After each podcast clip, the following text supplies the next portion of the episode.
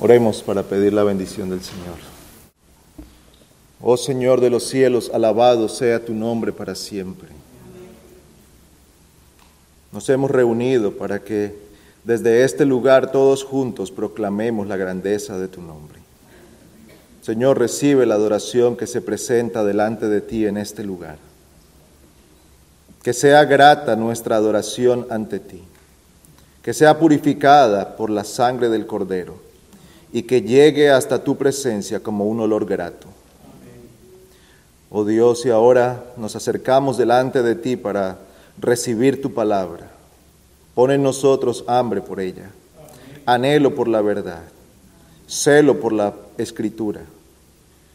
Trae también entre aquellos que aún no creen en Cristo la fe para salvación. Y suplicamos que en este día se manifieste tu gloria en medio nuestro, trayendo tu palabra sobre nosotros y plantándola como una verdad firme en cada uno de nosotros. Te suplicamos esto en el glorioso nombre de Cristo Jesús. Amén. Abramos la escritura en Mateo capítulo 5. Mateo capítulo 5.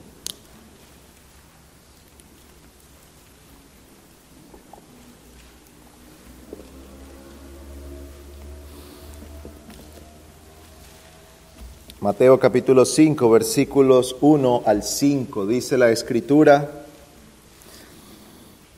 Y cuando vio las multitudes, subió al monte, y después de sentarse, sus discípulos se acercaron a él. Y abriendo su boca les enseñaba diciendo, Bienaventurados los pobres en espíritu, pues de ellos es el reino de los cielos. Bienaventurados los que lloran, pues ellos serán consolados. Bienaventurados los humildes, pues ellos heredarán la tierra. En esta tarde continuamos con nuestro estudio acerca del Sermón del Monte y llegamos a esta tercera bienaventuranza en el versículo 5 Bienaventurados los humildes. Bienaventurados los humildes, pues de ellos, pues ellos heredarán la tierra, de ellos, para ellos es la heredad. Dios tiene una herencia que promete a su pueblo. Dios tiene una herencia que promete a un pueblo, al pueblo humilde. Y esto va en contra del pensamiento humano. La conquista del mundo, la posesión del universo, se otorga en nuestro mundo a los orgullosos, a los atrevidos, a los soberbios, a los que se imponen. Pero el Señor dice aquí, Bienaventurados los humildes. O, según la versión del 60, bienaventurados los mansos. Los mansos, para ellos es esta promesa. Y como nosotros podemos ver, hay una conexión entre las bienaventuranzas. El Señor no las pronunció al azar, sino que una sugiere a la siguiente. Hemos visto que el Señor ha dicho en primer lugar, bienaventurados los pobres en espíritu. De allí se parte. Ese es el punto inicial, la pobreza en espíritu. Cuando el Espíritu de Dios despierta la conciencia del hombre por medio de la cual cae en cuenta de su verdadera condición espiritual. Y al ser consciente de su verdadera condición espiritual, entonces esta persona no responde de otra manera sino con lamento delante de Dios. Y esa es la segunda bienaventuranza. Bienaventurados los que lloran Y como veíamos el domingo anterior, no estamos hablando de cualquier tipo de llanto, ni nos referimos a todo el llanto. Estamos rodeados de llantos y lamentos, estamos rodeados de muchas situaciones que ocasionan en nuestra vida lágrimas, tristeza y dolor. Es más, algunos lloran de enojo porque Dios se opone a sus planes malvados. No podemos pensar que ellos van a recibir esta promesa de ser consolados. Para ellos no es esa promesa. La promesa es para el que lamenta su pecado. Es uno que al ser consciente de su maldad, entonces se lamenta delante de Dios. Oh Dios, contra ti, contra ti he pecado y he hecho lo malo delante de tus ojos. Yo he pecado contra ti, Señor. Yo he quebrantado tu ley. Esta mañana escuchábamos como una de las características de esas personas que la escritura describe como buenos son aquellos que confiesan su pecado. Aquellos que están conscientes de su maldad y en esa conciencia de su propia impiedad vienen delante de Dios y la confiesan. Pero no es una confesión a la ligera. No es la confesión que arropa a todos los hombres. Usted se ha dado cuenta que a la hora de hablar en general todos decimos, sí, todos somos pecadores. Sí, nadie es perfecto. De hecho, solemos usar ese argumento para explicar nuestros pecados, nuestras debilidades y nuestras faltas. Bueno, pero al final, ¿quién es perfecto? Y eso es como si lo pagara todo. No es ese tipo de confesión, es la confesión de aquel que es despertado por el Espíritu de Dios y puede ver su maldad. Así que hay una conexión lógica, hay una conexión entre las bienaventuranzas. El pobre en espíritu es uno que lamenta su pecado y ese lamento de su pecado, esa conciencia de su propia maldad, esa conciencia de no poseer nada con lo cual llegar delante de Dios, de no tener en sí mismo justicia perfecta para estar delante de Dios, lo lleva entonces a un espíritu humilde. Produce un espíritu manso, humilde, quebrantado Ahora entonces esta cabeza se agacha para decir, yo no soy lo que era o lo que pensaba que soy. No soy el que yo creía ser. Ahora me humillo delante de Dios, pero también me humillo delante de los hombres. Hay una conexión hay una conexión porque la una va conduciendo a la otra. Esta condición de vernos como miserables, como el apóstol Pablo dice acerca de sí mismo en Romanos 7:24, miserable de mí, ¿quién me librará de este cuerpo de muerte? Conduce entonces a algo más profundo, a la mansedumbre o la humildad. ¿Por qué? Porque en este punto se conduce al hombre a dejar de verse a sí mismo y ahora a considerarse a la luz de dos relaciones fundamentales en la vida de los hombres. Su relación con Dios y su relación con su prójimo. Ya no solamente tiene que ver con nosotros, cómo nos vemos nosotros. ¿Cómo me veo a mí mismo como un pobre en espíritu? ¿Cómo esto me hace lamentar mi pobreza en espíritu? Ahora, en esta tercera bienaventuranza, el Señor dice que hay algo más a lo que el hombre se enfrenta y tiene que ver con su relación, su relación con Dios y su relación con el prójimo.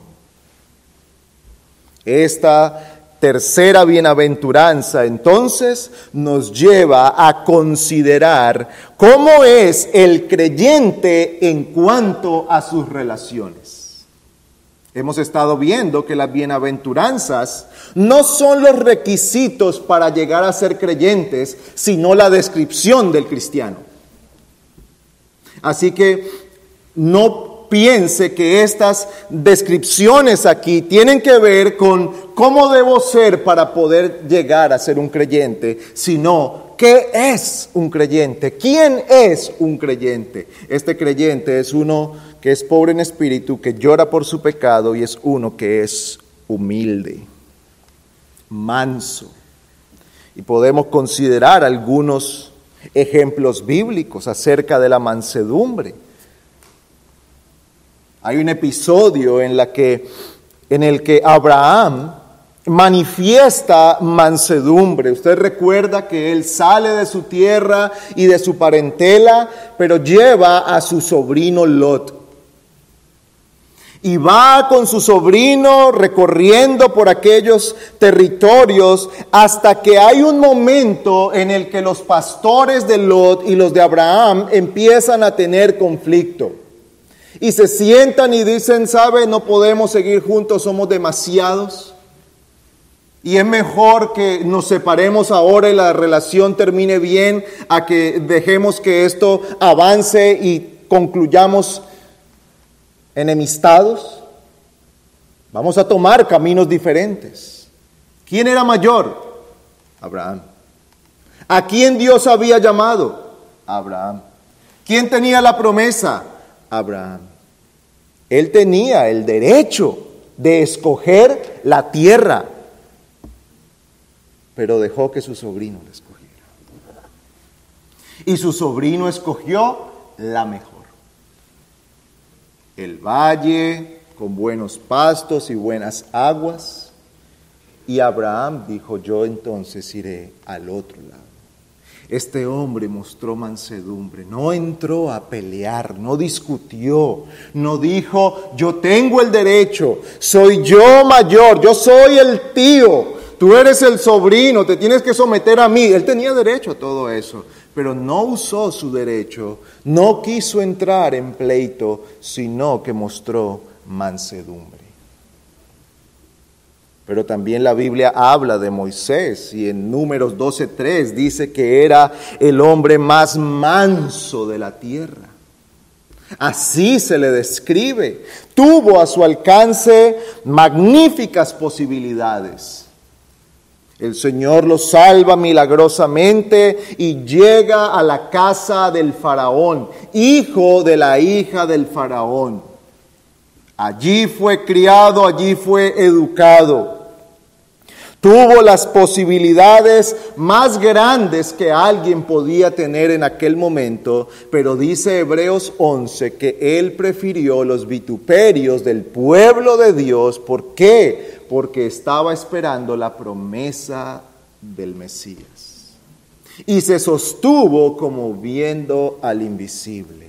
Él pudo humillarse delante de los hombres para gozar de la exaltación Dios.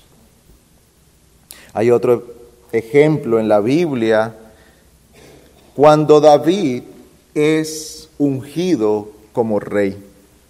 Recordamos nosotros que David, este jovencito, es ungido como rey de Israel, pero no tomó inmediatamente su cargo.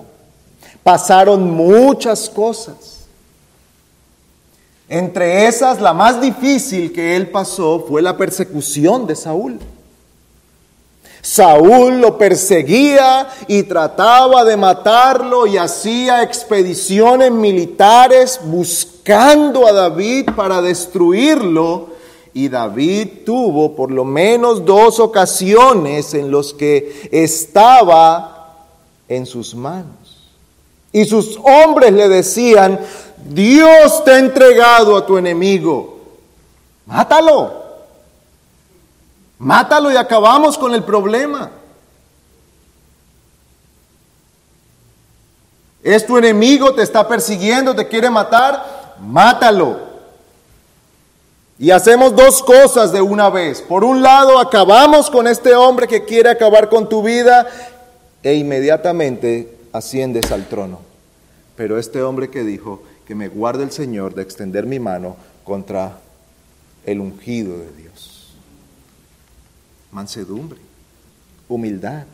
¿No era acaso él el ungido para ser el rey? Sí, pero él se mantuvo humilde sabiendo que en el momento del Señor él llegaría a ocupar el lugar que Dios había dicho.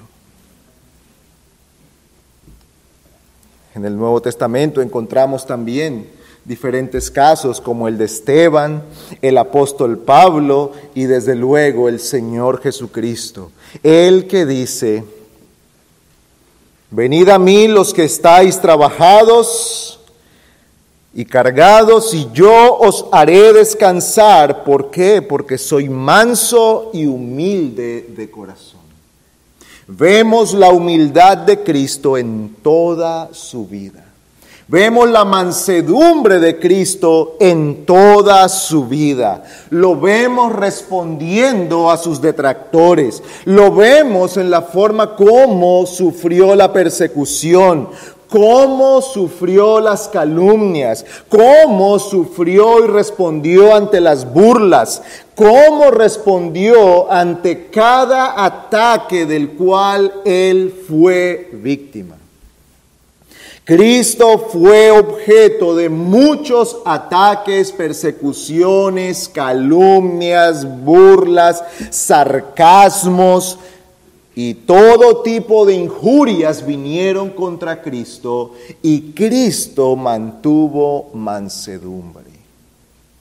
Si había alguien que podía decir, eso no es cierto, era Cristo. Tal vez de nosotros se digan cosas que no son agradables, pero son ciertas. Tal vez de nosotros alguien diga, es un iracundo, y puede que sea verdad. Es mentiroso y, puede que sea verdad. Pero Cristo no tenía pecado. Y había en él la autoridad divina y la autoridad moral para decir todo de lo que se me acusa es falso. Pero el Señor guardó silencio. Respondió con mansedumbre. Se mantuvo humilde. Pues Él es quien dice aquí, bienaventurados los humildes, pues ellos heredarán la tierra. Pero antes de que consideremos lo que es la mansedumbre, quiero que consideremos algunas cosas que no es la mansedumbre. La mansedumbre o la humildad suele ser confundida con algunas cosas que es necesario que consideremos antes de ir un poco más detenidamente sobre la humildad. En primer lugar, la humildad o la mansedumbre no es una característica natural. ¿Por qué? Porque es una gracia del Espíritu. Gálatas capítulo 5, donde nos habla de los frutos del Espíritu, Dice que el fruto del Espíritu es amor, gozo, paz, paciencia, benignidad, bondad, fe, mansedumbre y templanza o dominio propio. Es una de las características que se enumeran allí como fruto del Espíritu en la vida del hombre.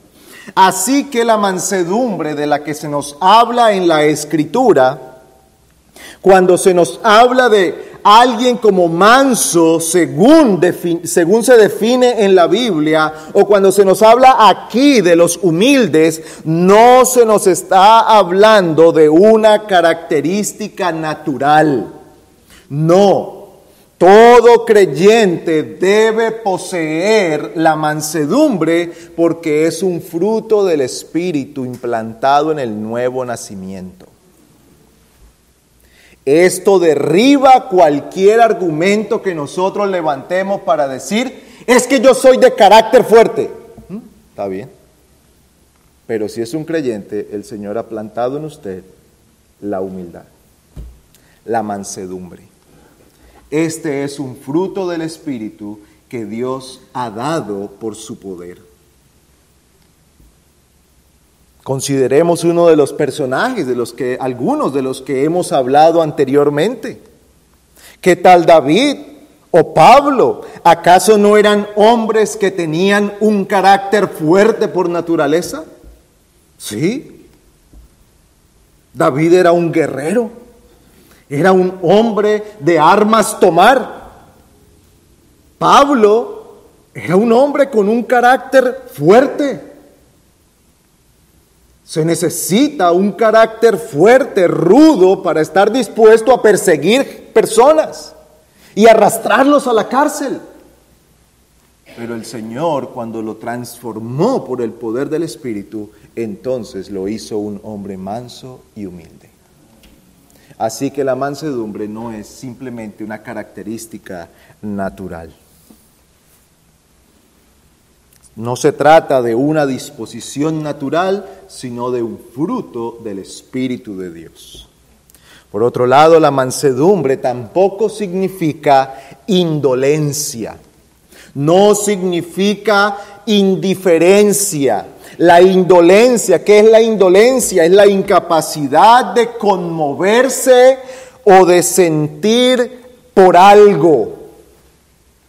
Algunas personas pueden parecer mansas cuando en realidad son indolentes, nada les importa.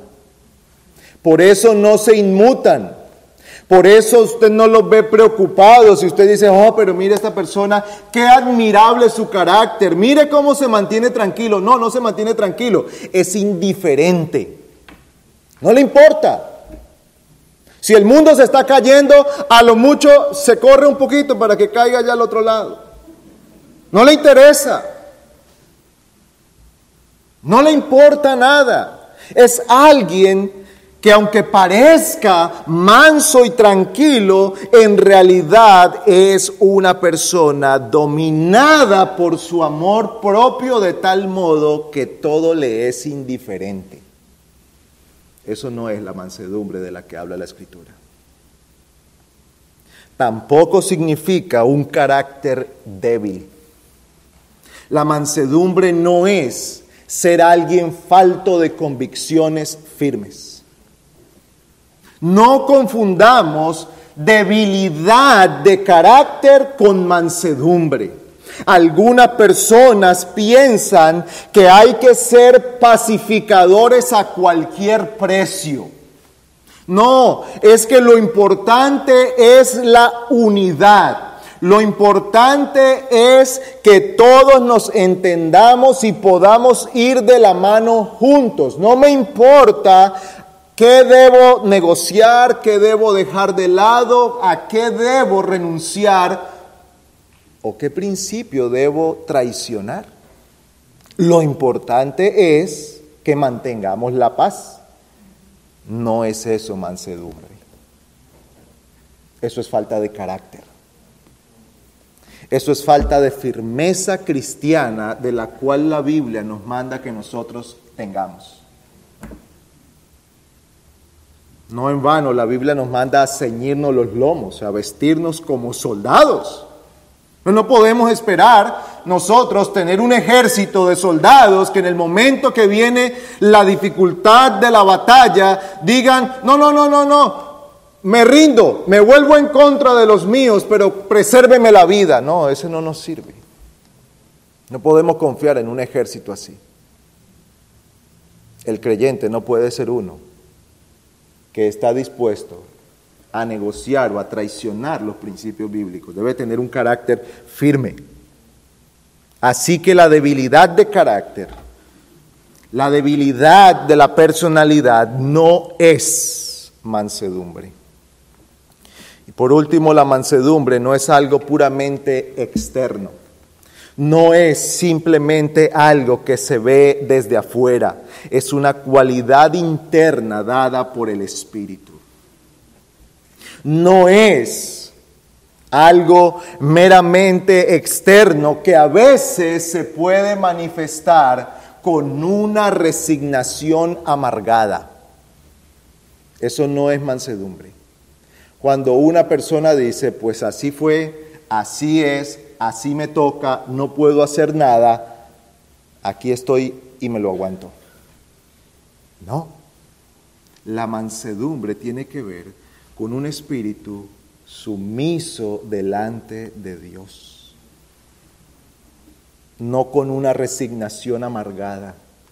Hay gente que dice, pues si así Dios lo quiso, ¿qué puedo yo hacer? Pero en su corazón están amargados contra el Señor. Amargados contra el Señor. Amargados contra la providencia. Quejándose de lo que Dios ha hecho diciendo que eso no debía haber sucedido, que si estuviera en sus manos habría sido diferente. Ah, entonces somos más sabios que Dios. Eso no manifiesta mansedumbre. Eso no es mansedumbre. Aunque externamente lo parezca. Aunque externamente nosotros digamos, bueno, aquí estoy. Yo no pude hacer nada. ¿Qué más me queda sino resignarme? Hermanos, ese espíritu no es mansedumbre. No es mansedumbre. La mansedumbre tiene que ver entonces con una aceptación consciente de lo que Dios ha hecho, satisfecho. Eso no quiere decir que siempre nosotros estaremos alegres, porque hay cosas que vienen que causan gran dolor.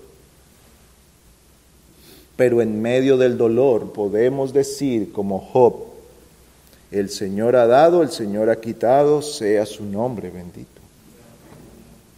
Podemos venir como el Señor Jesucristo aquella noche en Getsemaní orando al Padre, Padre, si es posible pasa de mí esta copa, pero que no se haga mi voluntad sino la tuya. Y cuando se hizo la voluntad del Padre, no hubo pecado en él. No hubo queja. No hubo nada que se levantara en Cristo para decir, Padre, lo estás haciendo mal. Padre, si en mis manos estuviera, yo lo haría diferente. No, Él se humilló delante del Padre. Entonces, a la luz de esto, ¿qué es mansedumbre? Pues ya hemos considerado varias cosas, porque aunque hemos dicho lo que no es, de alguna manera hemos también traído algo de lo que es, pero podemos resumir la mansedumbre de esta manera. Es tener un concepto adecuado de nosotros mismos, el cual se manifiesta en nuestra actitud y conducta delante de Dios y delante del prójimo. ¿Qué es la mansedumbre?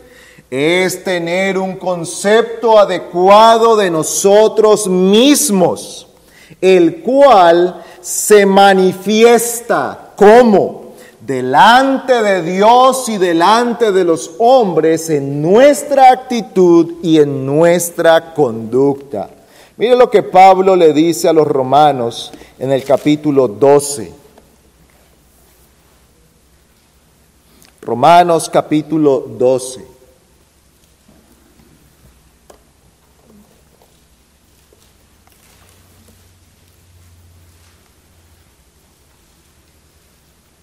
Versículo 3.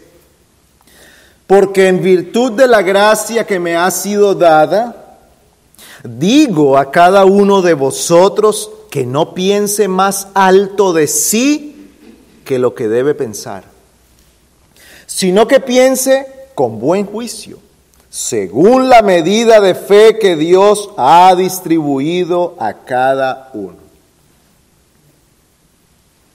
¿Cuál es la indicación que da aquí, la directriz que da aquí el apóstol? Él, está, él sigue hablando acerca de la iglesia, los miembros y cómo cada uno sirve como en un cuerpo los diferentes miembros que tienen diferentes usos y que cada uno debe servir según lo que Dios le ha otorgado. Y en ese contexto, Él dice que cada uno piense de sí mismo como con cordura Que cada uno no piense más alto de sí de lo que debe pensar. No, que piense con buen juicio, según lo que Dios le ha dado. Así que esto nos lleva ante un punto, hermanos. La humildad no significa que nosotros neguemos lo que Dios ha hecho de nosotros o lo que Él nos ha dado.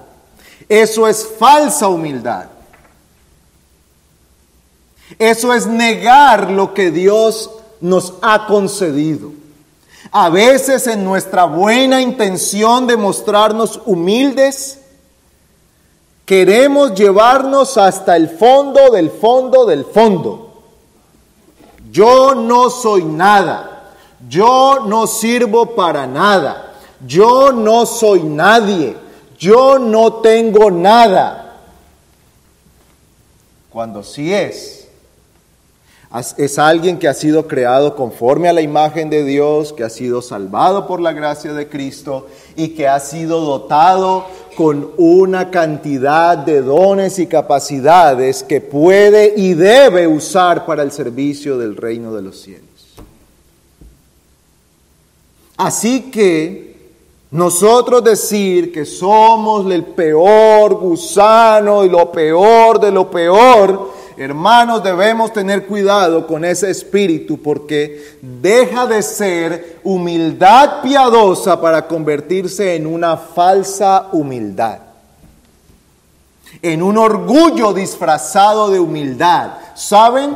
Porque estoy orgulloso de lo humilde que yo soy y de lo humilde que me presento ante los demás. Y yo sé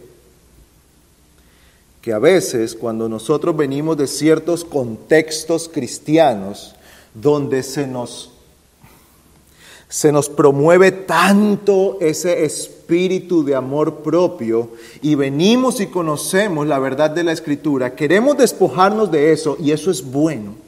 Queremos despojarnos de todo ese adoctrinamiento que nos han puesto de amarnos a nosotros por sobre todas las cosas y de elevarnos a nosotros mismos por sobre todas las cosas y queremos ponernos en el lugar adecuado, debemos tener cuidado para que no vengamos a negar lo que Dios ha hecho de nosotros.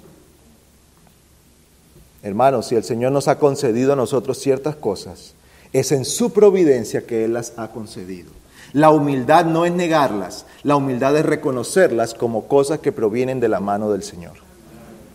Si el Señor le concedió a usted la oportunidad de ir a la universidad y hacerse profesional y que hoy ocupe un lugar importante en el lugar donde trabaja, hermano, eso no es para que usted todo el tiempo esté diciendo, no, no, yo soy el peor de la empresa, yo soy el del, el del puesto más bajo de todos, yo no soy nada, yo no sirvo. No, hermano, dé gracias al Señor, que el Señor le ha dado lo que usted tiene. En ese sentido. En el sentido espiritual, igual, demos gracias al Señor. No nos enorgullezcamos como si esto viniera de nuestra mano. No pensemos que hemos sido nosotros los que lo hemos hecho. Ese es el problema del orgullo. El problema de Nabucodonosor no fue haber sido puesto para gobernar el imperio más grande o por lo menos uno de los imperios más importantes de su época. El problema de Nabucodonosor fue que él dijo que todo eso lo había hecho su mano y su poder. Ese fue el problema. Así que la humildad no es desconocer lo que Dios ha dado o negar lo que Dios ha permitido, sino reconocerlo como algo que proviene de su mano. Viene de la mano del Señor. Pues este concepto adecuado de sí mismo ha de conducirnos a nosotros a tener la conducta y la actitud correcta delante de Dios y delante de los hombres. Esta actitud se manifiesta, como hemos dicho, en su relación primeramente con el Señor. ¿De dónde parte la mansedumbre de la relación con Dios? ¿Cómo nosotros nos relacionamos con el Señor? Y esa relación con Dios entonces se hará manifiesta en cómo nos relacionamos con los hombres. Si alguien no es manso en su relación con los hombres, tampoco lo está haciendo en su relación con Dios. Si alguien no se humilla delante de los hombres, quiere decir que no se ha humillado delante de Dios. Porque aquel que puede ver su pecado y que puede ver su condición de pobreza en espíritu, es decir, su situación caída, su pecado, su perversidad y lamentar su pecado, a menos que llegue allí a ese punto, no podrá relacionarse correctamente con Dios ni con el hombre. El manso no es alguien que está orgulloso de sí mismo. No se gloría nunca en sí mismo. Da gracias a Dios. ¿Qué dijo Pablo? Por la gracia de Dios soy lo que soy. Ahora, él mismo decía, yo Pablo, apóstol de Jesucristo. Él mismo reconocía el lugar que Dios le había dado en la iglesia. Él mismo reconocía y llevaba a las iglesias a reconocer cuál era el lugar que Dios le había concedido. Pero no pecaba en esto, ¿por qué? Porque él decía, por la gracia de Dios soy lo que soy. El manso tampoco es susceptible en cuanto a sí mismo. No está velando siempre por sus intereses, no se mantiene a la defensiva. Es uno que está dispuesto a soportar la injuria, la calumnia, que está dispuesto a soportar pacientemente aquello que viene a su vida. Y esta mansedumbre entonces, como hemos dicho, se manifiesta en la relación del hombre con Dios y del hombre con su prójimo. Pues consideremos por un momento la relación del manso o la mansedumbre hacia Dios. ¿Qué implica la mansedumbre hacia Dios? Quiero mencionar dos cosas que implica la mansedumbre hacia Dios. En primer lugar, la sumisión a su voluntad, especialmente la sumisión a su providencia. Y en segundo lugar, el manso es dócil ante la palabra de Dios. El manso es sumiso a la voluntad providencial de Dios y es dócil ante la palabra de Dios. Es manso o sumiso a la voluntad de Dios. Cuando el manso se enfrenta ante la providencia del Señor, responde sin quejas ni murmuraciones. Viene delante de Dios en silencio y calladamente espera en Dios. Si hay algo difícil para nosotros, no es callar nuestra boca, aunque eso, es, eso suele ser difícil. Pero hay algo más difícil, y hay algo más difícil de callar nuestra mente, nuestro corazón. Podemos hacer un esfuerzo y a veces decimos, mire, yo tenía tantas cosas para decir y me mordí la lengua y no dije nada. Pero por dentro las dijo todas.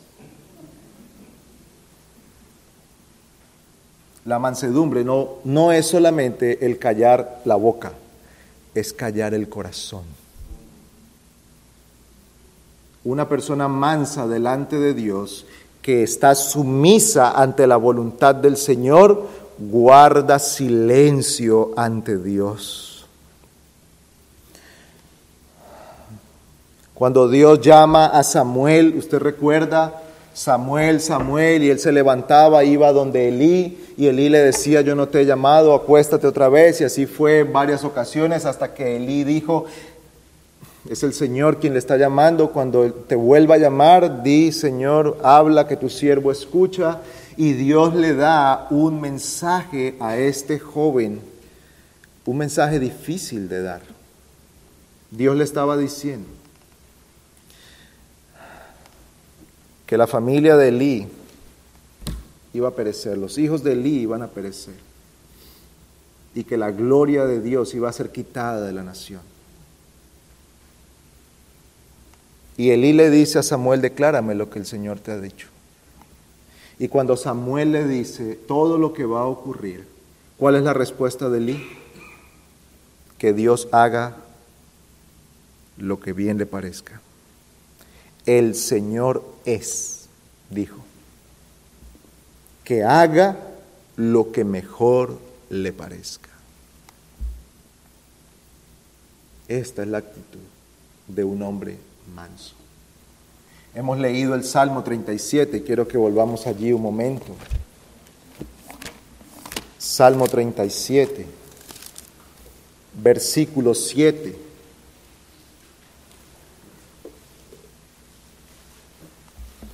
¿Cómo se describe aquí al hombre piadoso, al hombre justo? ¿Cómo se describe aquí al hombre de Dios? Cuando hablo de hombre me refiero al género humano. ¿Cómo se describe aquí al creyente? Versículo 7. Confía callado en el Señor y espérale con paciencia. No te irrites a causa del que prospera en su camino, por el hombre que lleva a cabo sus intrigas. Deja la ira y abandona el furor. No te irrites, solo harías lo malo. Porque los malhechores serán exterminados, mas los que esperan en el Señor poseerán la tierra. Un poco más y no existirá el impío Buscarás con cuidado su lugar, pero Él no estará allí. Mas los humildes poseerán la tierra y se deleitarán en abundante prosperidad. Mira usted aquí otra vez.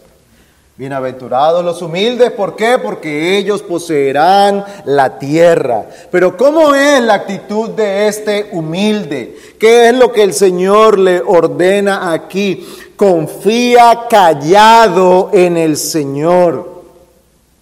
Nosotros debemos tomar nuestra alma y como si pudiéramos sentarnos frente a ella y decirle, cállate, deja de quejarte, es Dios. Él hace como bien le place.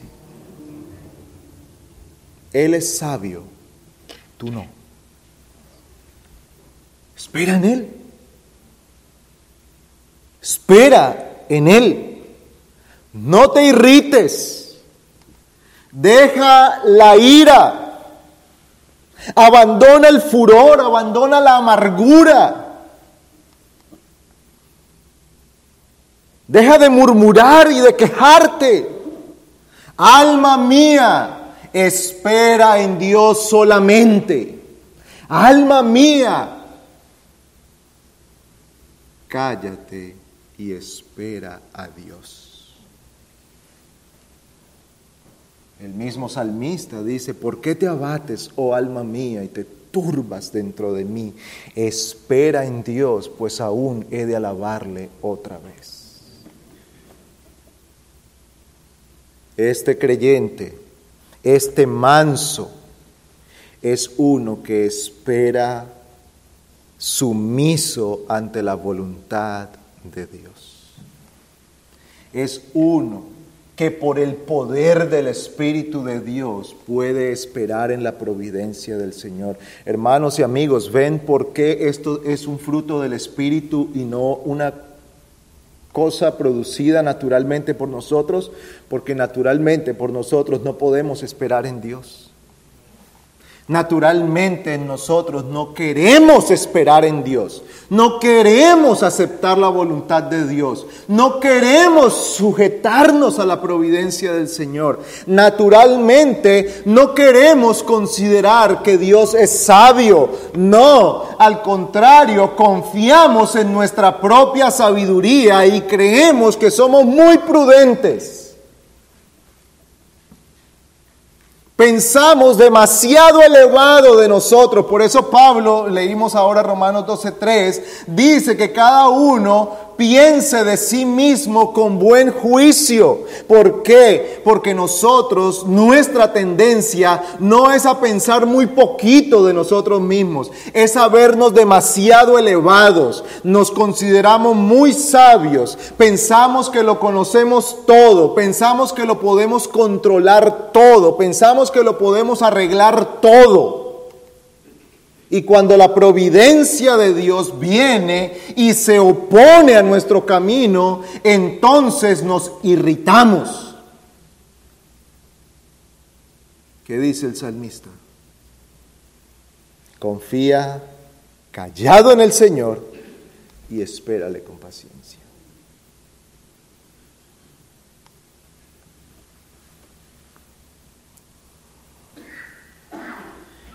Y aunque es cierto que ninguno de nosotros puede decir que ha cumplido esto perfectamente, también es cierto que podemos decir que cada creyente batalla por esta espera sumisa en Dios. Porque en el corazón del creyente hay una nueva disposición. ¿Cuál? Obedecer la palabra de Dios y sujetarse ante la providencia del Señor. Por eso es un fruto del Espíritu. Por eso es el resultado de la obra, de la gracia de Dios. Porque esa disposición no la producimos nosotros. Esa disposición solo la dará el Señor.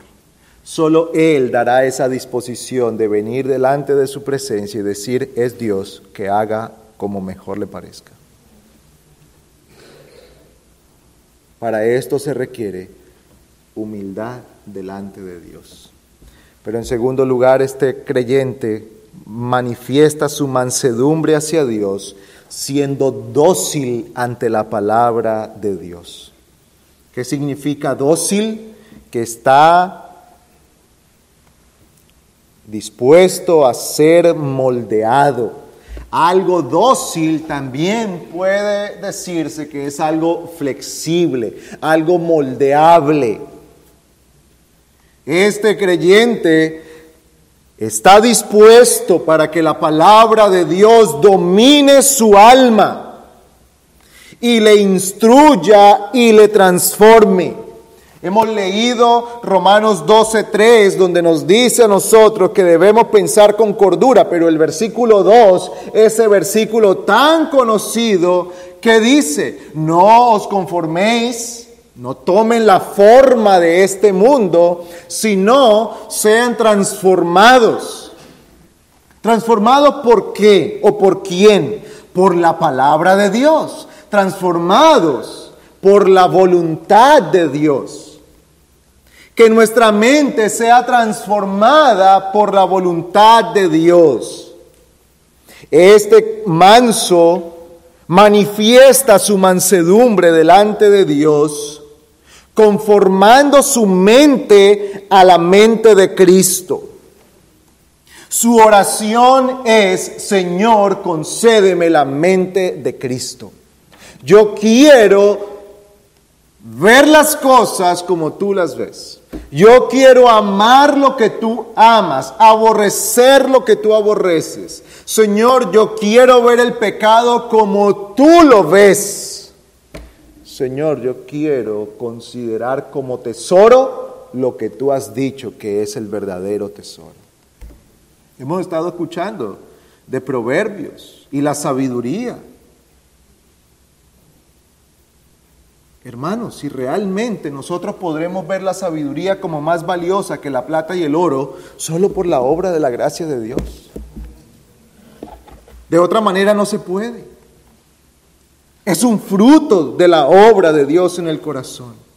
Este creyente, este que Cristo llama aquí manso, al cual se le promete heredar la tierra, es uno que no pelea con la palabra de Dios, es uno que disputa con las corrupciones de su corazón.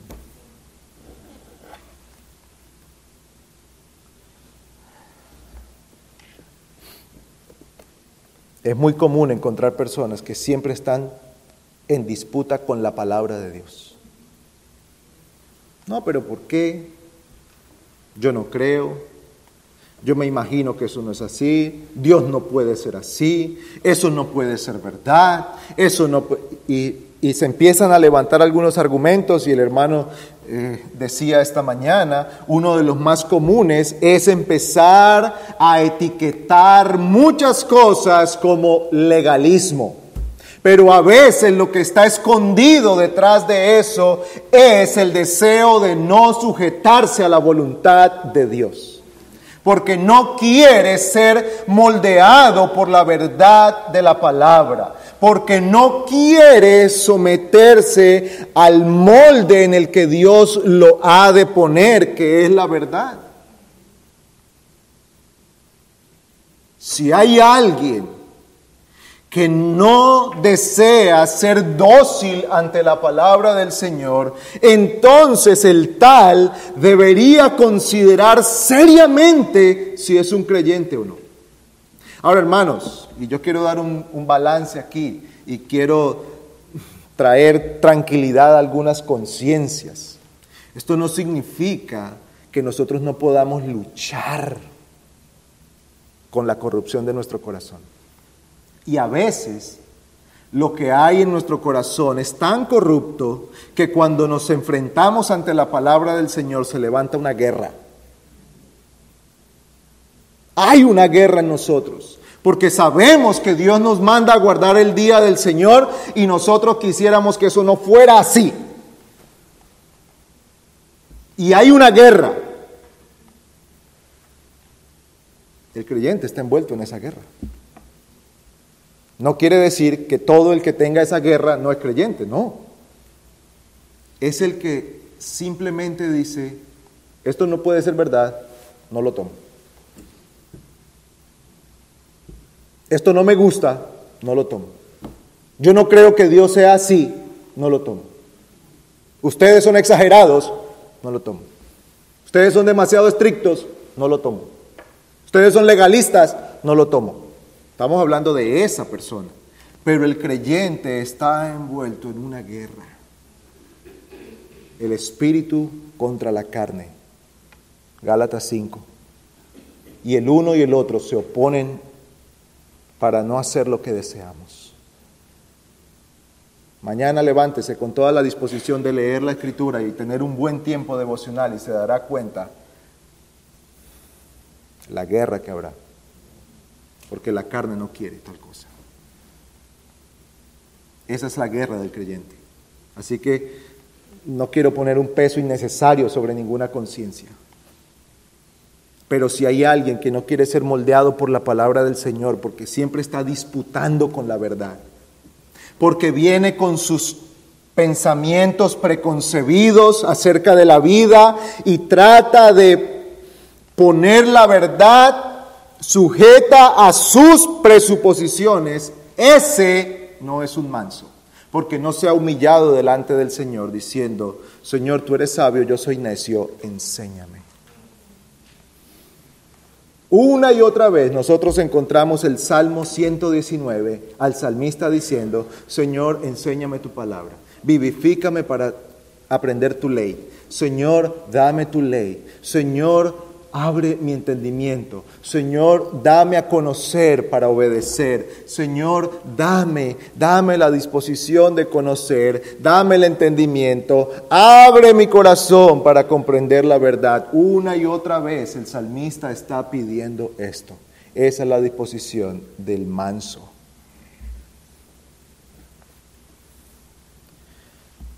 ¿Cuál fue la actitud de Cornelio?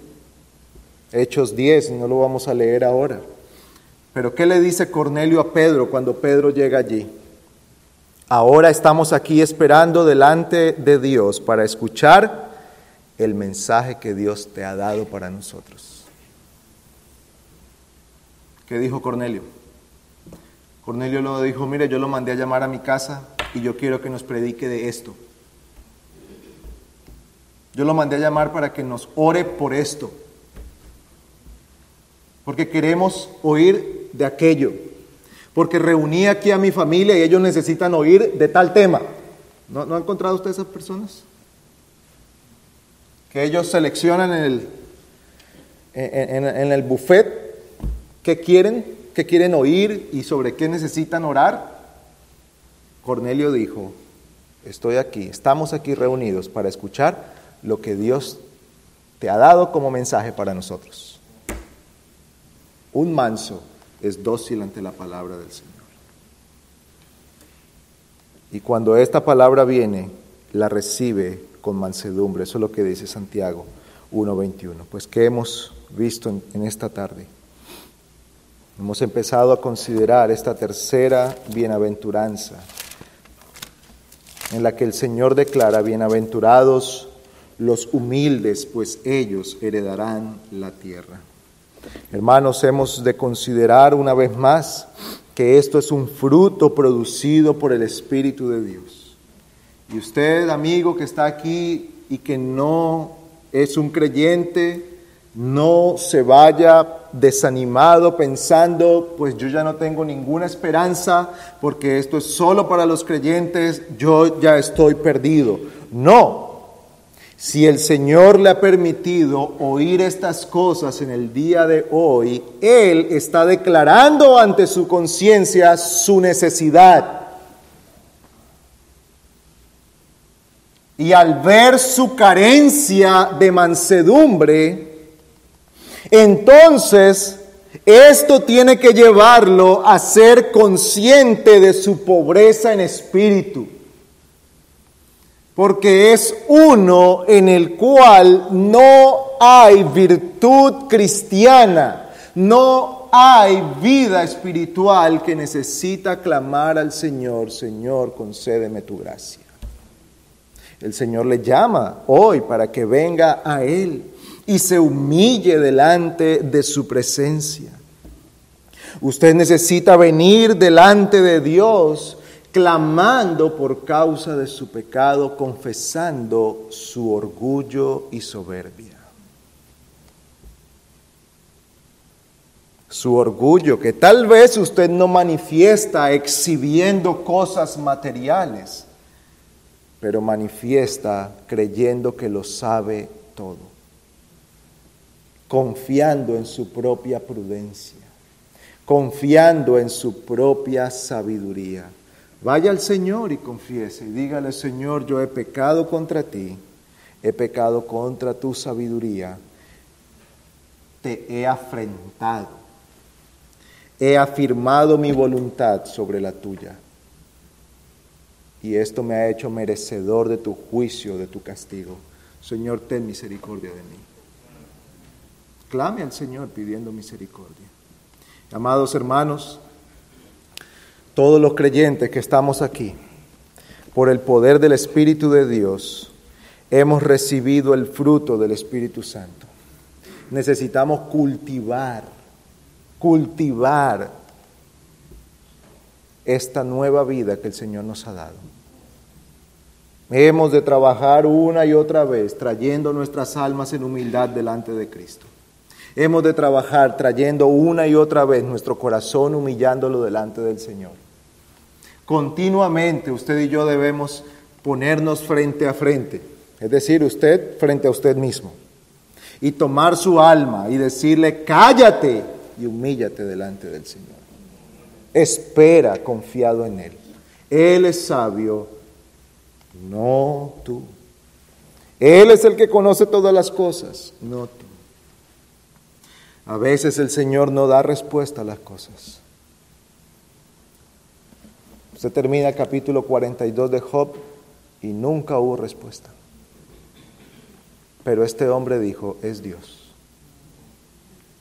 Y ante Él me someto. Un corazón humilde. Que el Señor nos ayude a cultivar este corazón para Él. Oremos.